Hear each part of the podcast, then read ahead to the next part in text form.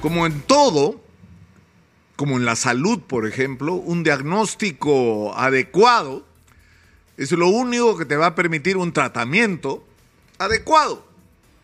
Si no tienes el diagnóstico, no vas a curar al paciente. Si no tienes el diagnóstico correcto, preciso, de cuáles son los males que el paciente padece para poder sanarlo. Y yo creo que por ahí es por donde empiezan los problemas en el Perú.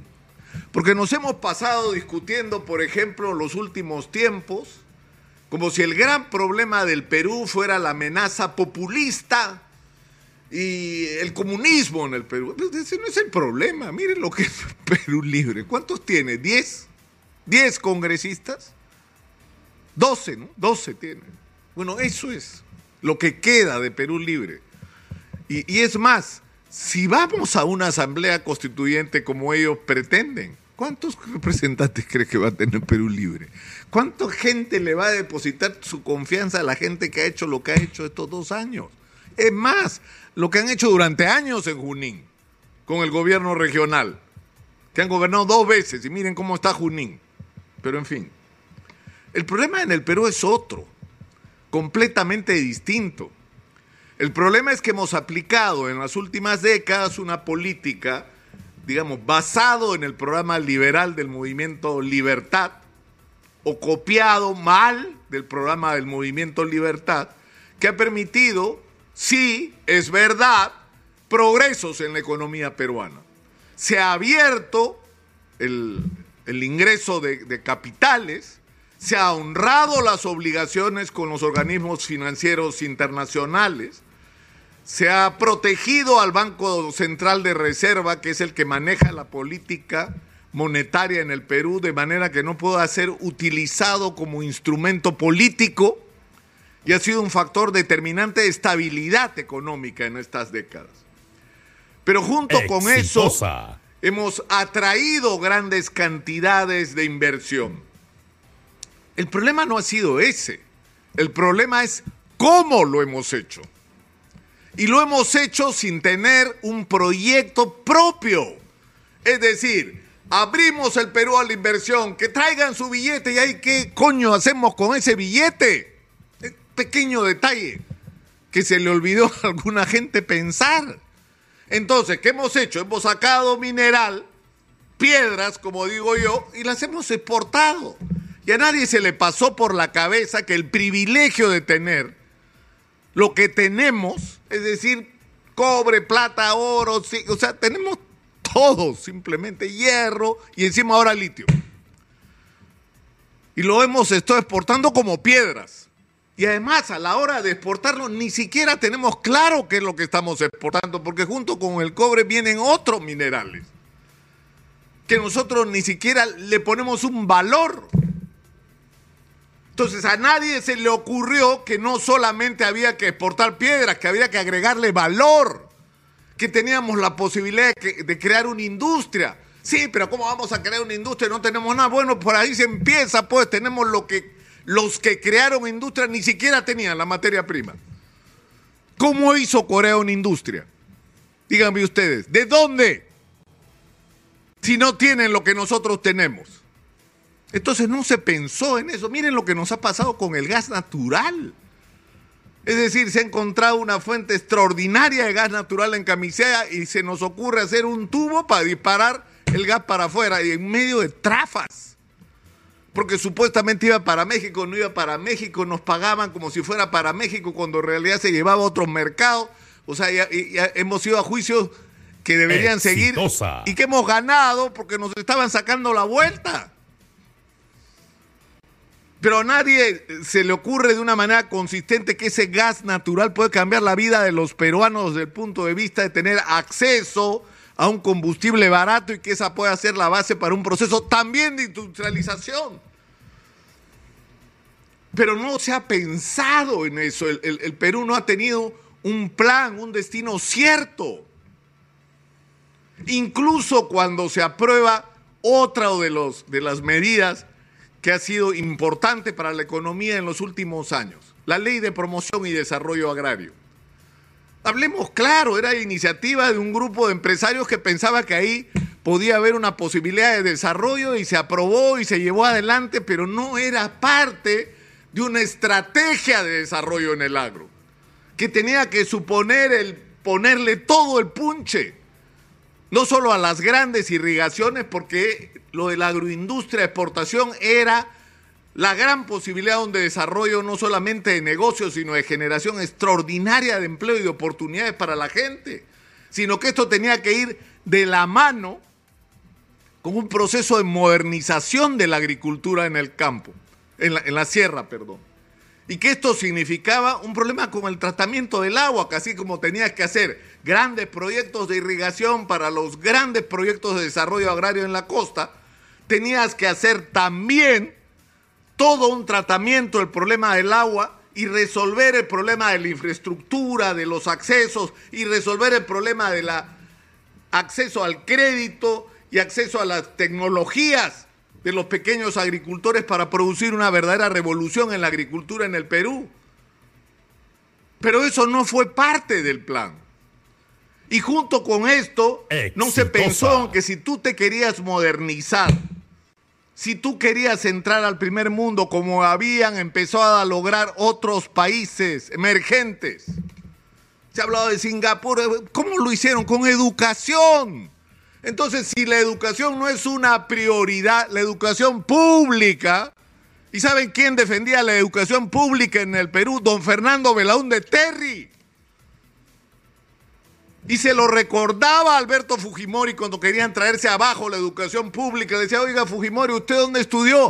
En una gran unidad escolar, ¿no? La Alfonso Ugarte, ah, fíjese usted.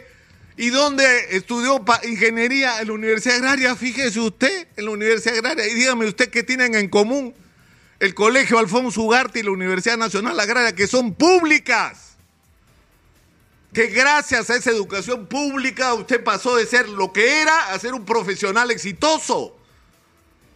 Y hay que invertir y defender la educación pública, lo decía Fernando Belaunde, defendiendo la educación pública en el Perú y acá se abandonó la educación pública. ¿Por qué creen que estamos como estamos? 154 mil millones de soles en déficit de infraestructura educativa, es decir, de colegios, de ventanas, de... ¿Cómo hemos llegado a ese punto? Por el abandono. Porque eso va sumando cada año. Cada año que dejas de hacer lo que tendrías que hacer va sumando, sumando, sumando, sumando en lo que no estás haciendo. Pero no solamente eso, la reforma del Estado. Cuando empezó el gobierno de Fujimori un discurso contra la burocracia y terminamos teniendo una burocracia más grande de la que tuvimos, al comienzo, más grande, hay más gente en el aparato del Estado hoy. El problema es que esa gente no es productiva, es burocracia, no produce.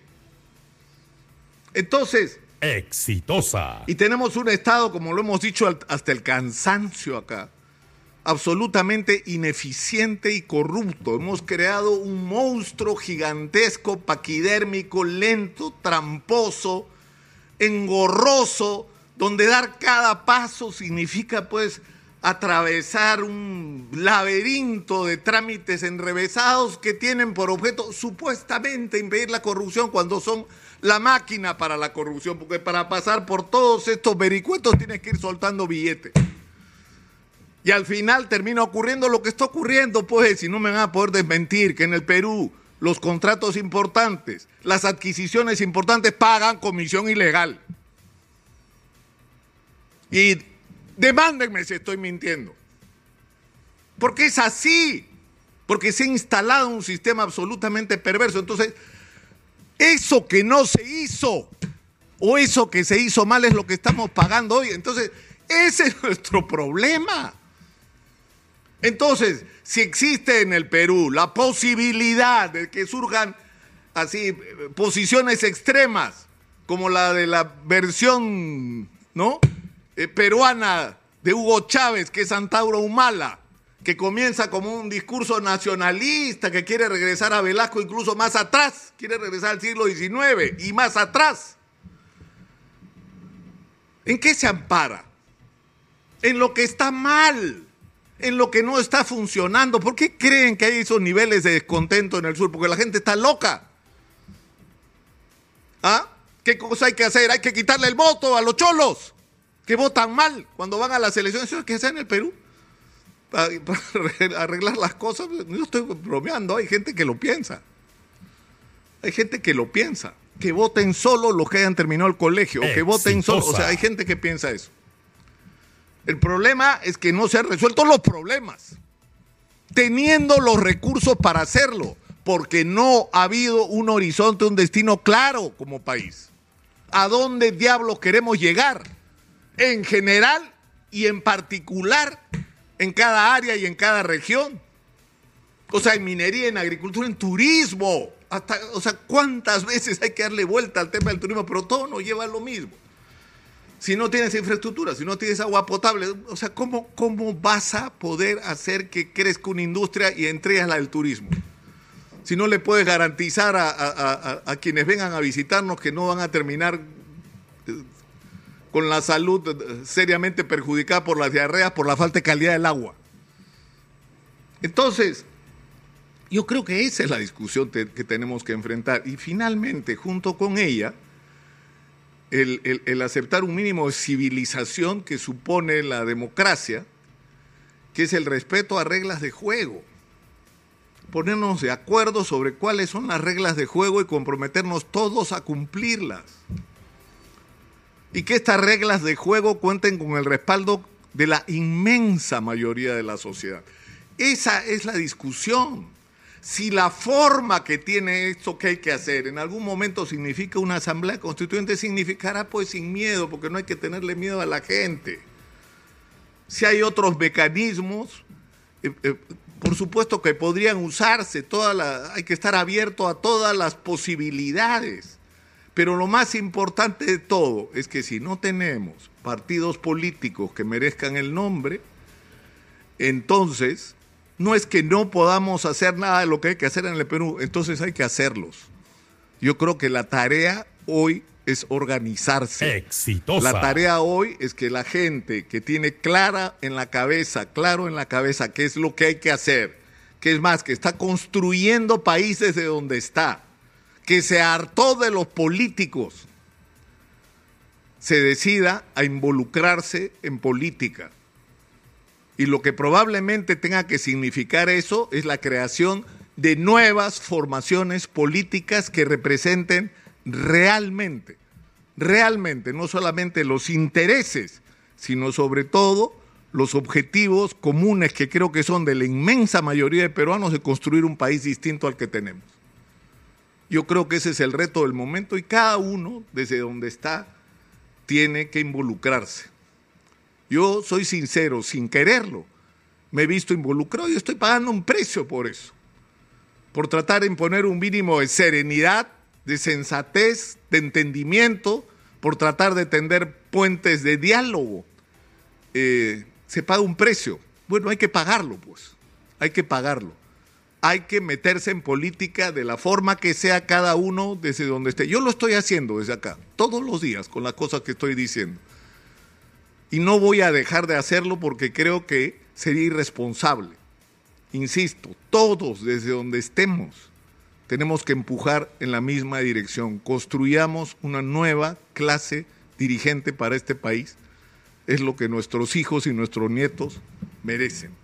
Soy Nicolás Lucar, esto es Hablemos Claro, estamos en Exitosa, la voz que integra al Perú.